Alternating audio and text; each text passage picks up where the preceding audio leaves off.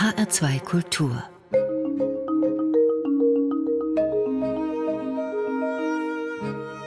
Doppelkopf Heute am Tisch mit Sophie Frühwald, Juso-Chefin in Hessen. Gastgeberin ist Andrea Seeger. Sophie Frühwald, Sie sind Jahrgang 1996, sind Vorsitzende der hessischen Jusos und haben Theologie studiert. Was wollen Sie werden, Bundeskanzlerin oder Pfarrerin? Das ist für jemanden in meinem Alter immer eine große Frage, was will man werden, wenn man mal groß ist. Meine Mutter hat mir vor ein paar Monaten mal erzählt, dass ich anscheinend mit ich glaube, so ungefähr fünf, sechs Jahren mal gesagt habe, ich werde die erste Bundeskanzlerin für die Grünen. Mittlerweile hat sich der Berufswunsch etwas geändert und ist im Moment bei Pfarrerin. Genau, irgendwo werde ich dann wahrscheinlich sicher gut landen, egal ob es in der Politik, in der Theologie oder vielleicht auch irgendwo ganz anders ist. Aber im Moment würde ich auf den Zettel, wo Berufswunsch draufsteht, würde ich Pfarrerin schreiben. Sie schreiben gerade Ihre Doktorarbeit. Über welches Thema? Ich schreibe über Gertrud Bäumer, eine führende Frau in der ähm, bürgerlichen Frauenbewegung Anfang des 20. Jahrhunderts und mich interessieren, ich bin ja evangelische Theologin, vor allem ihre theologischen und religiösen Perspektiven. Sie leben und arbeiten in Marburg, Sophie Frühwald. Hat das Studium Sie dorthin verschlagen? Ja, ähm, ich habe mein Grundstudium der evangelischen Theologie in Hamburg absolviert von 2013 bis 2016 und das kann man wirklich so sagen, wollte eigentlich einen kleinen Abstecher, geplant war ein Jahr nach Marburg machen, aus einem fachlichen Interesse hier am Fachbereich evangelische Theologie zwei Semester zu studieren und habe mich sowohl was das Fachliche angeht, als auch persönlich äh, und vom Lebensgefühl her in Marburg von Anfang an wahnsinnig wohl gefühlt, habe dann angefangen hier in der evangelischen Theologie auch zu arbeiten, hier sehr intensiv zu studieren, viele Menschen hier kennenzulernen und eben auch politisch zu arbeiten und deswegen bin ich auch nach sechs Jahren noch wahnsinnig gern in Marburg. Ihre politische Laufbahn begann mit 14 in Sachsen-Anhalt als Internatsschülerin. Warum waren Sie eigentlich auf einem Internat? Ich bin nach Ende der achten Klasse von meinem Gymnasium in Magdeburg auf die Internatsschule Landesschule Porta gewechselt. Das hatte vor allem den Grund, dass ich die Schule wahnsinnig spannend fand und Lust hatte, dort zu lernen. Ich hatte schon sehr früh eine große Faszination für Sprachen, habe in der fünften Klasse angefangen, Latein zu lernen und Englisch erst ganz untypisch ab der siebten Klasse. Und mich hat gerade Latein auch als alte Sprache wahnsinnig fasziniert und in Stuttgart gab es die Möglichkeit eben für mich ab der 9. Klasse zwei zusätzliche Sprachen mit Spanisch und Französisch zu lernen und nicht nur eine, wie das an meinem regulären Gymnasium gewesen wäre. Und das war etwas, worauf ich wahnsinnig große Lust hatte. Und dazu kam, dass ich Schulpforta im Kontext eines Tag der offenen Tür eben kennenlernen konnte. Und wer den Ort schon mal besucht hat oder das, das vielleicht zukünftig tun wird, kann sich dem Zauber dieses Ortes, glaube ich, kaum entziehen. Das ist ein ehemaliges Zisterzienserkloster im Saaletal gelegen, an einem Berg mit auch in großen Teilen jetzt schön renovierten, aber sehr alten und traditionsreichen Gebäuden. Und mich hat ab Tag 1, seit ich das erste Mal einen Fuß dorthin gesetzt habe, dieser Ort wahnsinnig fasziniert und da war es dann auch nach diesem Tag der offenen Tür relativ schnell um mich geschehen, dass ich mich gerne dort bewerben und dort Schülerin werden wollte. Die Zusammenstellung ist einzigartig, oder? Der Schülerinnen und Schüler. Dadurch, dass es sich um ein staatliches Internat, das eben auch zentral vom Land Sachsen-Anhalt mitgetragen wird, handelt, unterscheidet sich schon sehr stark von anderen Internatsschulen und die Schülerinnenschaft ist sehr divers. Das sind Schülerinnen und Schüler mit sehr unterschiedlichen Hintergründen, auch aus ganz verschiedenen Regionen Deutschlands, natürlich viele aus Sachsen-Anhalt, aber auch aus allen anderen Bundesländern. Ich hatte sogar eine Mitschülerin aus der Schweiz. Das äh, ist, glaube ich, schon was, was diesen Ort sehr besonders macht. Das würde ich schon so sagen, ja. Und wie kamen Sie dann als 14-Jährige zur Politik? Das äh, habe ich jetzt auch schon öfter gehört. Tatsächlich habe ich In meinem alten Gymnasium, im Ökumenischen Domgymnasium in Magdeburg, war ich Teil einer AG, so wie man das in der Schule halt machen kann, die sich mit dem Thema Stolpersteine beschäftigt hat und eben der Aufarbeitung von Lebensgeschichten von ermordeten Jüdinnen und Juden im Nationalsozialismus. Und das ist ein Thema, was mich seit dieser Zeit, ich glaube, da war ich zwölf oder dreizehn, intensiv begleitet, die Erinnerung an die Shoah und der Kampf gegen Rechts heutzutage. Und das ist, würde ich auch immer noch bis heute sagen, Ausgangspunkt meiner Politisierung. Und in Chuforta kam das dann eben zusammen mit verschiedenen Freundinnen und Freunden, die ähnlich politisch interessiert waren und der Tatsache, dass es vor Ort in der Schule, das ist glaube ich schon eine Einzigartigkeit in der Zeit auch gewesen, eine Juso-Gruppe vor Ort gab. Und ich hatte einen guten Freund dort, der Teil dieser Juso-Gruppe war und der dann gesagt hat, Sophie, wir diskutieren immer total gut, wir tauschen uns aus, du bist da doch interessiert, du beschäftigst dich mit Themen, die uns auch interessieren, komm doch einfach mal mit zu einem Treffen von uns und schau dir das an. Ich bin dann mitgekommen, ich fand die Leute dort nett, ich fand die Atmosphäre cool, weil wir alle Schülerinnen und Schüler waren, die Lust hatten am Diskutieren, am Ideen austauschen, auch sich einfach über das politische Tagesgeschäft zu unterhalten. Und ich bin einmal hingegangen und dann bin ich geblieben. Und bis zu meinem Abitur war ich sehr gerne Teil dieser Juso-Gruppe da. Sophie Grünwald, Sie haben sich schon oft über die SPD geärgert. Zweimal haben Sie bei einem Mitgliederentscheid mit Nein gestimmt, zweimal die große Koalition nicht verhindern können. Warum haben Sie nicht einfach hingeworfen? Glaube, das liegt in meinem Naturell, nicht aufzugeben. Das ist auf jeden Fall was, was sich durchzieht. Und ich fühle mich der Sozialdemokratie als Partei und als auch eine sehr alte historische Organisation sehr stark verbunden. Mir ist in den letzten Jahren und ja jetzt mittlerweile äh, über ein Jahrzehnt, in der ich mit dieser ähm, Partei verbunden bin, auch sehr stark klar geworden, wie sehr meine persönliche Biografie durch Dinge geprägt ist, die von der Sozialdemokratie erkämpft wurden. Also die Tatsache, dass Bildung für mich so gut zugänglich war, sowohl schulisch als auch dann im Studium, hat was damit zu tun, dass meine Eltern, die beide die ersten in ihrer Familie sind, die studiert haben. Beides ähm, Theologen? Ähm, beides Theologen, genau, das auch nur konnten, weil zum Beispiel die Sozialdemokratie immer dafür gekämpft hat, dass Aufstieg durch Bildung möglich ist, dass Bildung zugänglich ist und auch möglichst kostenfrei ist. Und das ist eines von vielen Beispielen, warum ich mich dieser Partei und ihren Idealen so stark verbunden fühle und warum ich auch daran glaube, dass die Sozialdemokratie für mich der richtige Ort ist, um für eine gerechtere Welt zu kämpfen. Und das bedeutet im Alltag und eben im politischen Geschäft für mich, dass es oft Situationen gibt, in denen ich mich schon geärgert habe und Sie haben das ja gesagt, der Kampf gegen zwei große Koalitionen, diesen Eindruck teile ich, glaube ich, mit vielen anderen, die sich bei den Jusos engagieren, war schwierig für uns und hat auch wirklich viel Kraft gekostet. Gleichzeitig waren das immer urdemokratische Entscheidungen in unserer Partei, bei denen ich auch immer gesagt habe, wenn es eine Mehrheit dafür gibt, diese Koalition einzugehen, dann kann ich dieses Ergebnis gut akzeptieren, weil das ist ja nicht im luftleeren Raum entschieden worden von einigen wenigen, sondern das waren Parteientscheidungen. Und als Mitglied dieser Partei muss ich dann damit leben, dass viele meiner Genossinnen und Genossen das eben anders eingeschätzt haben.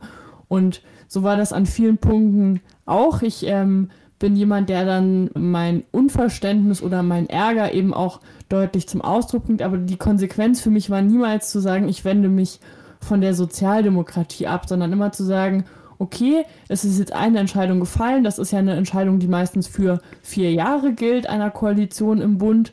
Und ich arbeite weiter in und mit der SPD, damit sich künftig auch andere Perspektiven auftun. Und die jetzige Ampelkoalition ist sicherlich nicht der absolute Wunschtraum von allem, was ich mir in den acht Jahren vorher erträumt habe. Aber sie zeigt mir schon, dass wir Fortschritte gemacht haben, dass jetzt eine Bundesregierung sozialdemokratisch geführt ist und dass ich jedenfalls diesen Koalitionsvertrag auch als Delegierte jetzt auf einem Bundesparteitag mit großer Freude zustimmen konnte und ohne großes Zaudern, war dann für mich auch wirklich ein gutes Gefühl nach diesen zwei Kämpfen gegen eine große Koalition. Andrea Nahles kommt zurück. Ab Sommer soll sie Chefin der Bundesagentur für Arbeit werden. Wie finden Sie das? Ich habe mich sehr über diese Nachricht gefreut. Das war ja ein Tag mit zwei guten Nachrichten. Andrea Nahles und Jasmin Fahimi als neue Vorsitzende des Deutschen Gewerkschaftsbundes war aus meiner Perspektive wirklich ein toller Tag mit zwei guten Neuigkeiten. Ich habe das sehr bedauert, dass Andrea Nahles 2019 als Partei- und Fraktionsvorsitzende zurückgetreten ist. Das war auch wirklich ein schmerzhafter Tag für mich und ich glaube auch für viele andere, weil sie als erste Frau an der Spitze unserer Partei nach so kurzer Zeit zurückgetreten ist. Das hat schon auch deutlich gemacht, wie schwierig es auch immer noch ist für Frauen in diesem politischen Geschäft. Und Wäre finde, das für einen Andreas Nahles auch so geworden? Das kann ich nicht absolut sagen, aber ich glaube, dass vieles im Umgang mit ihr sowohl aus der eigenen Partei als auch von medialer Seite anders gelaufen wäre. Und ich glaube schon, dass auch von vielen Seiten sehr unfair mit ihr umgegangen worden ist, weil sie eine Frau war und weil sie so ist, wie sie ist. Deswegen freue ich mich, dass sie zurückkommt. Ich finde, sie hat in der neuen Rolle viele Aufgaben, die gut zu ihr passen, glaube ich, auch als ehemalige Arbeits- und Sozialministerin. Und ich finde, was Andrea Nahles, und darüber habe ich mich persönlich wirklich sehr gefreut, von vielen anderen ehemaligen Politikern, die vielleicht auch in schwierigen Situationen dann zurückgetreten sind und aufgehört haben, unterscheidet es, dass sie sich sehr, sehr anständig verhalten hat. Auch nach diesem Rücktritt, sie hat sich zurückgezogen, glaube ich, auch Zeit für sich genommen, was nach so einer Situation, ich kann mir das kaum vorstellen, wahrscheinlich auch notwendig war. Aber sie hat nie öffentlich schlecht über die SPD oder Menschen in der SPD gesprochen oder auch nicht äh, kommentiert, was dann ihre Nachfolger und Nachfolgerinnen gemacht haben, sondern hat da auch Raum gelassen für einen Prozess in der SPD, der ja dann sehr intensiv war in den nachfolgenden Monaten und hat sich da rausgezogen. Und ich finde, das ehrt sie sehr, dass sie nie nachgetreten hat oder irgendwie versucht hat, da jetzt nochmal irgendjemanden zu beschädigen. Sie haben auch Musik mitgebracht, Sophie Grünwald, und zwar von Rin Weaver, das Stück Pierre. Was hat es damit auf sich? Ja, ich habe mich entschieden, ein Stück mitzubringen, das ich noch gar nicht so lange kenne, aber das im Moment bei mir ehrlich gesagt einfach hoch und runter läuft und in der doch etwas grauen, so Winter- und Vorfrühlingszeit mir im Moment sehr gute Laune macht. Dann hören wir das jetzt mal. I danced in the desert in the pouring rain. Drank with the devil and forgot my name. Woke with somebody when the morning came. No one there to shame me for my youth. Cause I wouldn't be with you. And then I found me a lover who could play the bass. He's and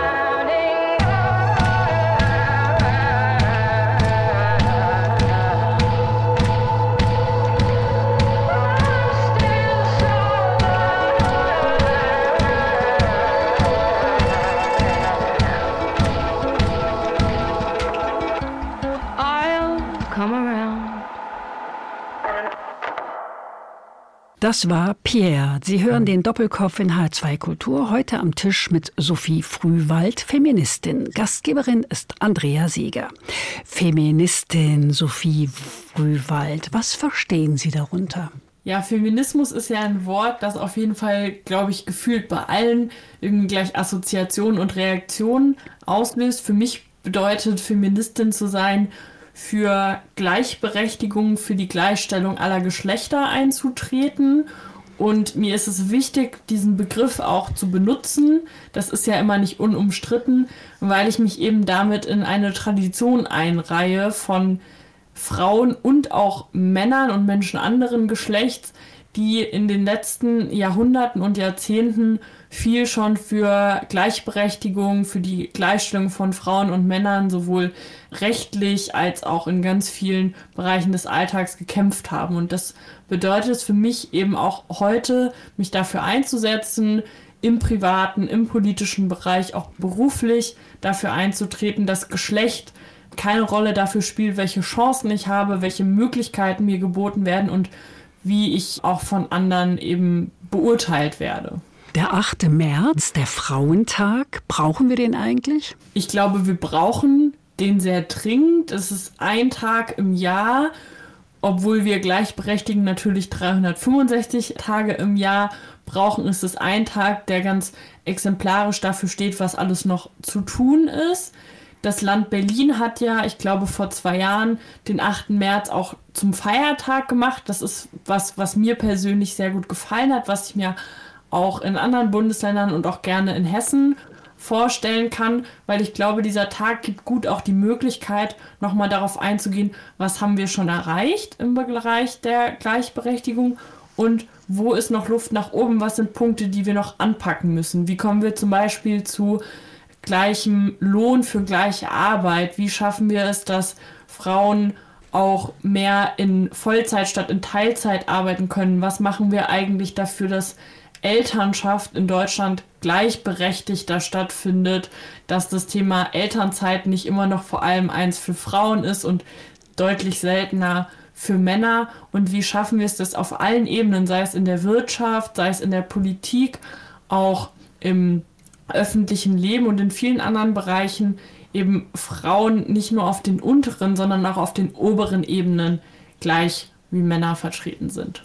Gendern Sie eigentlich durchgängig, Sophie Grünwald? Ich versuche das mit dem Gendern durchgehend zu machen. Das ist natürlich unterschiedlich, ob ich zum Beispiel was schreibe oder rede. Beim Reden merkt man es mir ja manchmal an, dass ich unterschiedlich gendere, manchmal eben von Frauen und Männern spreche, manchmal den Genderstern versuche durch eine Pause mitzusprechen. Es mag auch Momente geben, wo mir das mal entfällt und ich vielleicht nicht sofort alles gendere, aber ich versuche es wirklich in meinem Alltag so, wie es eben gut funktioniert und so, dass mich auch alle gut verstehen können, das mitzunehmen. Und ich merke auch, gerade in den letzten Jahren, wo das Thema ja auch stärker aufgekommen ist, dass das gar nicht so stört, wie das häufig angenommen wird. Ich werde seltenst darauf wirklich angesprochen und wenn, dann ist es meistens eher positiv. Finden Sie das Gendern anstrengend oder geht das bei Ihnen mehr oder weniger automatisch? Mittlerweile geht es mehr oder weniger automatisch, aber auch das ist ein Prozess gewesen. Also das kommt nicht von einem Tag auf den anderen, dass man sagt, mir ist das wichtig. Ich glaube, dass es wichtig ist, in Sprache eben auch abzubilden, dass es mehr als äh, ein Geschlecht gibt und dass es mehr als Männer gibt. Aber bei mir hat das schon auch gedauert, bis sich das so automatisch in die eigenen Formulierungen einschleicht und das kann auch sicherlich noch mehr werden. Von daher würde ich alle ermutigen, das zu versuchen. Gleichzeitig finde ich, müssen wir rücksichtsvoll damit umgehen, dass das eben kein Automatismus ist. Ich kann nicht morgens einen Schalter umlegen und dann gendere ich automatisch und deswegen bin ich auch jemand, der sagt, wer das irgendwie noch nicht so kann oder wer sich daran noch versuchen möchte, ich finde es nicht schlimm, wenn Leute das noch nicht tun oder sich davor vielleicht noch scheuen. Ich mache nur gerne Mut, äh, sich da auch ranzutrauen, weil das etwas ist, wo es nicht unbedingt ein richtiges und ein falsches gibt, sondern auch viele Möglichkeiten. Sie sind also eine Mutmacherin. Das finde ich gut. Sie leben in einer Wohngemeinschaft in Marburg. Sie haben schon gesagt, Marburg, da sind Sie hängen geblieben. Sie fühlen sich wohl in der Stadt, in der Wohngemeinschaft. Mit wem wohnen Sie da zusammen? Mit wie vielen Leuten? Tatsächlich bin ich vor kurzem aus der Wohngemeinschaft ausgezogen. Wir haben zu viert dort gewohnt. Ich habe auch im Rahmen meines Studiums immer gerne in WGs gewohnt. Und gerade in der Pandemie, so in den ersten anderthalb Jahren der Pandemie, hat mir das sehr gut getan. Eben, wir waren alle Studierende vom Studienfach Medizin über eine Master globale Entwicklung, über Lehramtsstudierende, habe ich alles erlebt an MitbewohnerInnen. Ich bin jetzt tatsächlich vor kurzem ausgezogen und lebe jetzt alleine, auch weil ich gerne das Promovieren, das ich ja von zu Hause verfolge, trennen wollte zwischen meinem Lebens-, Wohn-, Schlafbereich und einem Arbeitszimmer, weil ich jetzt einfach viel von zu Hause aus arbeite und hier auch die Dissertation entsteht und ich das jetzt quasi mit einem festen Arbeitsplatz dann auch ein bisschen von meinem Lebensbereich abgetrennt habe. Dann gucken wir mal ein bisschen zurück. Wie haben Sie die passenden WG-Partnerinnen und Partner ausgesucht? Mussten die Probe kochen? Nee, Probe kochen musste niemand. Tatsächlich bin teilweise ich ausgesucht worden als Mitbewohnerin und habe ausgesucht. So ist das ja meistens bei WGs. Irgendwann zieht man selber ein, da sind schon Leute drin und dann ziehen mal Leute aus und dann werden neue ausgesucht.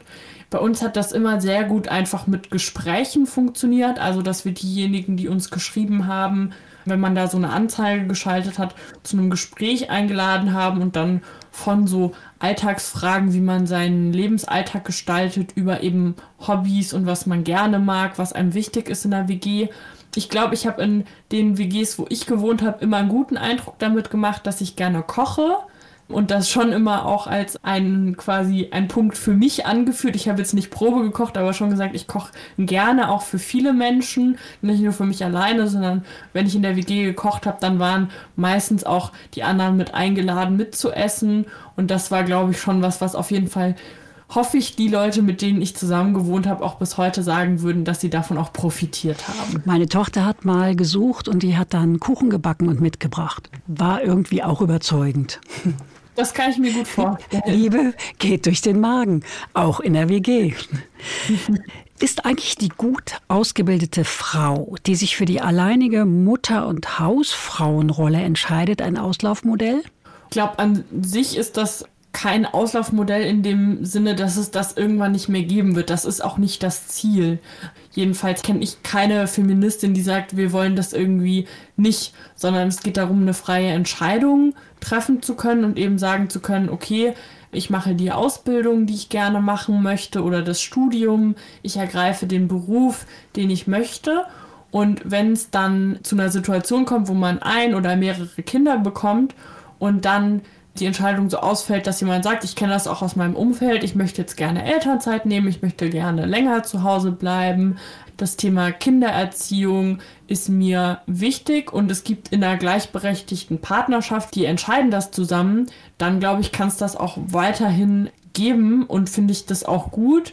Wichtig ist mir eben, dass wir in einer Gesellschaft und in einer Welt leben, in der wir die Möglichkeiten schaffen, dass das nicht so sein muss, wenn es nicht gewünscht ist. Weil die aktuelle Situation ist ja so, dass eben doch die wirklich überwiegende Mehrzahl der Frauen zwölf Monate Elternzeit nehmen und Männer im Durchschnitt, ich glaube, 2,9 Monate, wenn sie welche nehmen. Und dass es da auch große Unterschiede gibt, eben zwischen den Geschlechtern, wie viele prozentual überhaupt Elternzeit in Anspruch nehmen.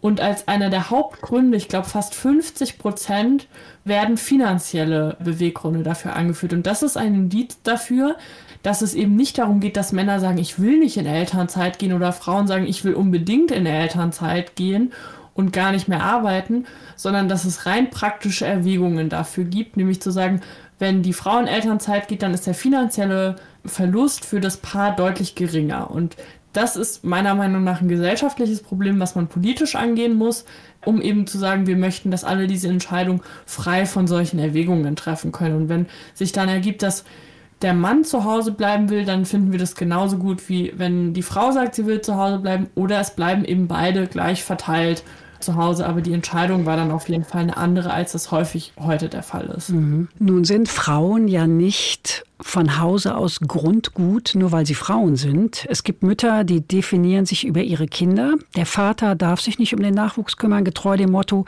der kann das sowieso nicht. Kennen Sie so etwas auch? Also mir fällt jetzt in meinem direkten Umfeld nicht sofort sowas ein, aber ich weiß, dass es das gibt. Und ich glaube, dass es dafür vielfältige Gründe gibt. Das kann was Strukturelles sein, was auch was mit der eigenen Erziehung, der eigenen Prägung zu tun hat. Das gibt es ja schon durchaus auch in unserer Gesellschaft, dass eben dieses Bild vermittelt wird. Mutterschaft und auch Mütterlichkeit ist quasi eine Eigenschaft, die Frauen angeblich äh, quasi in die Wiege gelegt ist und die sie ganz natürlich entwickeln und die Männer überhaupt nicht haben können. Ich halte das für falsch. Ich glaube, dass Elternschaft und diese Beziehung von Eltern zu ihrem Kind nicht alleine an das Thema Geschlecht gebunden ist und dass wir uns verabschieden müssen von so einer Perspektive zu sagen, nur Frauen können gut für Kinder sein. Mein Vater hat viel Zeit mit uns als Kindern, sowohl im kleinsten Alter als dann auch später verbracht und ich habe da eine sehr positive Erinnerung an und ich finde es auch nicht richtig, da Geschlechter so gegeneinander auszuspielen. Da muss ich direkt einhaken. Sie haben also Geschwister? Ich habe einen kleinen Bruder, wobei der nicht mehr klein ist, weil er mich jetzt schon fast um einen ganzen Kopf überragt. Ja, der wächst auch. haben sich Ihre Eltern die Erziehungsarbeit geteilt? Meine Eltern haben sich die Erziehungsarbeit geteilt.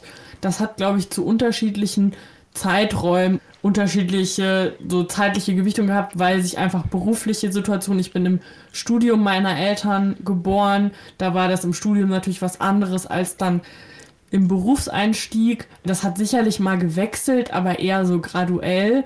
Und ich, und ich hoffe, dass meine Eltern mir da zustimmen, würde sagen, dass das bei uns ungefähr 50-50 gelaufen ist und dass ich, was meine Kindheit und Jugend angeht, sagen würde, dass von irgendwie Kochen und Putzen bis hin zu wirklich so Erziehungsaufgaben immer beide Eltern bei mir präsent waren. Also sei es irgendwie beim Elternabend oder mich vom Sport abholen oder dann eben auch später in dem politischen Kontext meine Eltern immer beide präsent waren. Hart verhandelnde Frauen gelten als zickig und aggressiv, Männer dagegen als meinungsstark. Wie wollen Sie das ändern, Sophie Frühwald? Das ist eine große Aufgabe. Wie will ich das ändern? Erstens glaube ich, indem man diesem Bild entgegentritt und das auch bei sich selber korrigiert, weil ich kann mit dieser Kritik, finde ich, natürlich auch vielen anderen gegenübertreten, aber ich muss dann auch bei mir selbst anfangen und sagen, an welchen Punkten labele ich andere Frauen als zickig oder zu aggressiv, zu anspruchsvoll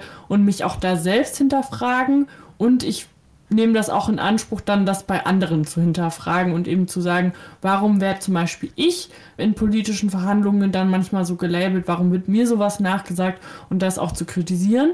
Und das Zweite ist, dass ich mich generell darum bemühe, wenn es um das Thema Verhandlungen oder auch so das eigene Auftreten angeht, zu sagen, es geht nicht darum, dass wir uns an ein bestimmtes Level, was äh, häufig mit Männern assoziiert wird, was häufig als positiv dieses hartnäckige dargestellt wird, dass wir uns völlig daran angleichen oder das als Ideal gilt, weil ich zum Beispiel sagen würde, ich finde klare Haltung, deutliche Darstellung der eigenen Position, auch konstruktives Streiten für die eigene Position finde ich richtig, unabhängig vom Geschlecht.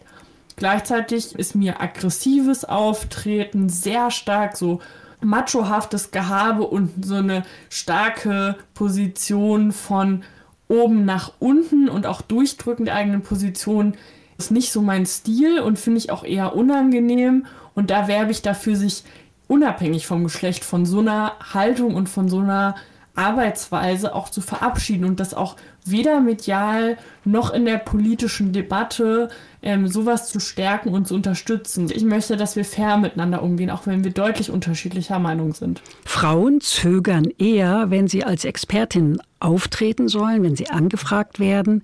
Männer sagen viel leichtfüßiger zu. Machen Sie diese Erfahrung auch? Ja, ich kenne das bei mir selbst, dass ich, wenn ich Anfragen bekomme, zu bestimmten Themen zu sprechen, wirklich sehr stark hinterfrage, kann ich das?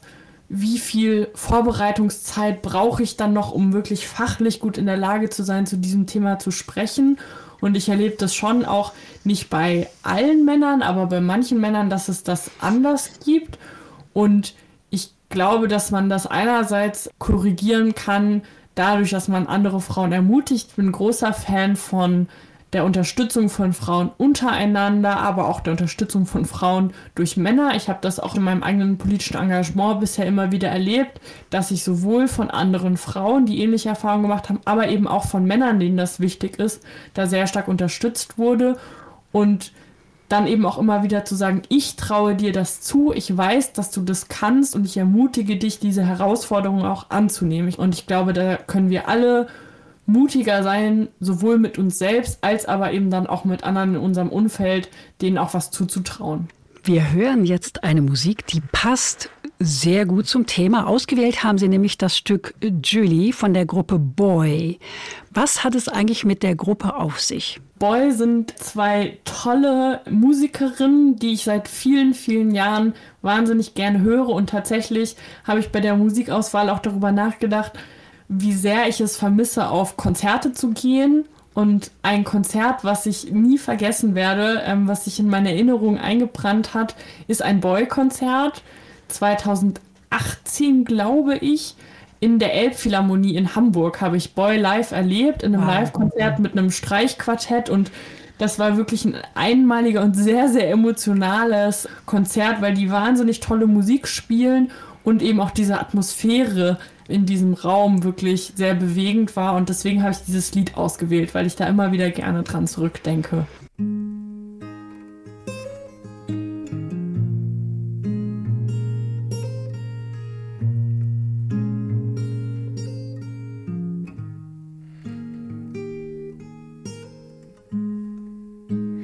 Take off your shoes now. You've come a long way. Walked all these miles, and now you're in the right place. This is your party, and everyone came. Everyone's smiling and singing your name And the nightmares and monsters, your biggest seem light years away. No, they won't find you here.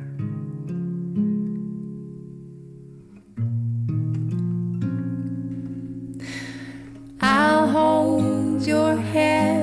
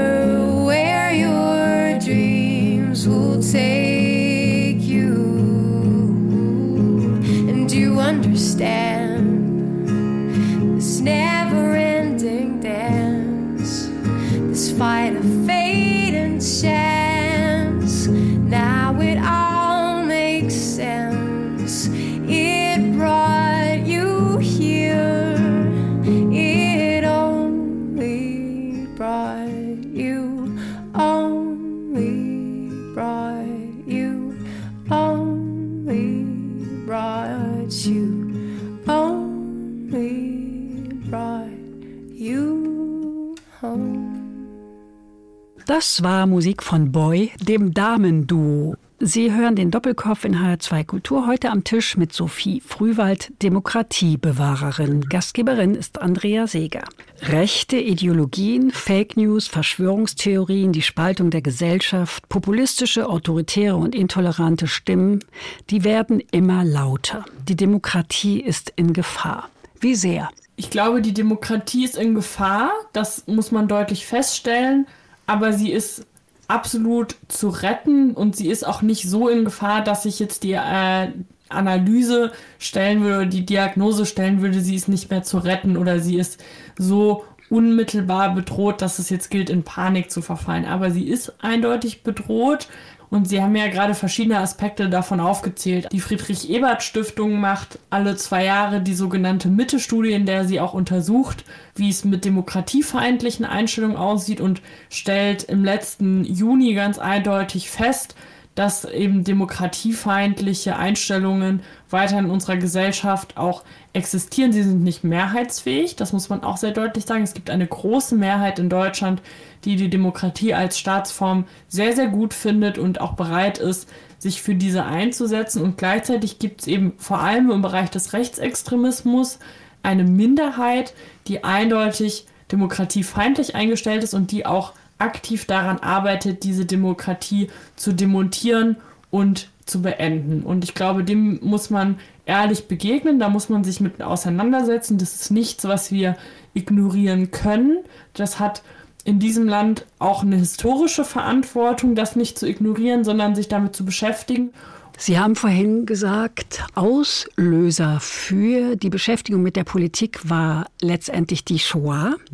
Jetzt gibt es eine neue Studie. Da haben 16 bis 25-Jährige die Angehörigen der sogenannten Generation Z, dazu gehören Sie ja auch noch am Rande, sich mehr interessieren für die Zeit des Nationalsozialismus als die Generation ihrer Eltern. Können Sie sich vorstellen, Sophie Frühwald, warum das so ist? Ich glaube, dass das wahrscheinlich sehr viele Gründe hat. Zwei, die mir sehr eindrücklich vor Augen sind, sind einerseits das, was Sie ganz am Anfang jetzt dieses Themas angesprochen haben, nämlich die vielfältigen Formen, in denen wir gerade sehen, dass Demokratie angegriffen und in Frage gestellt wird. Also ich glaube zum Beispiel, dass die Corona-Demonstrationen, die es versucht haben, bis in den Reichstag zu schaffen und andere Bilder aus den letzten Jahren auch zum Beispiel der rassistische Terroranschlag in Hanau, der Anschlag auf eine Synagoge in Halle, vielen, gerade auch jungen Menschen deutlich gemacht hat, wie gefährlich Rechtsextremismus und demokratiefeindliche Einstellungen sind und wohin sie führen.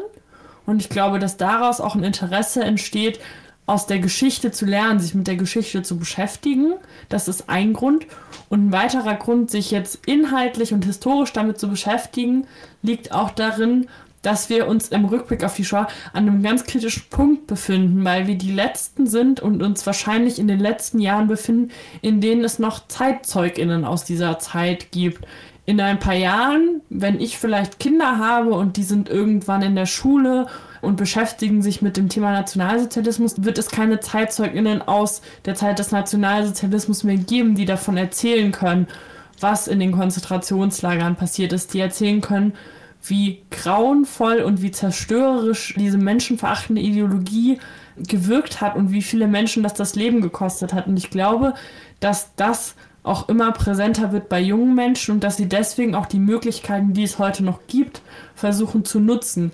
Also meine Wahrnehmung ist sehr stark auch im Gespräch mit, ich sag mal, jungen Menschen, die jetzt noch deutlicher der Generation Z angehören, als ich das tue, ähm, dass es da ein großes Interesse dafür gibt, zum Beispiel den Austausch mit Überlebenden der Shoah zu suchen. Und das stimmt mich auch tatsächlich optimistisch dafür, dass wir es schaffen, auch wenn die nicht mehr leben und nicht mehr da sind, um quasi live davon zu erzählen, dass er viele Projekte und viele Möglichkeiten gibt, ihre Erinnerungen und ihre Erzählungen auch für die Nachwelt festzuhalten und dass es auch eine Bereitschaft gibt von anderen jungen Menschen, gemeinsam dafür zu sorgen, diese Erinnerung auch wachzuhalten. Die jungen Leute fragen, was hätte ich damals getan, auf welche Seite hätte ich mich gestellt und sie stellen den Bezug zur Gegenwart her. Wie soll ich mich heute verhalten? Das könnte doch gut immunisieren gegen Rassismus und Diskriminierung, oder?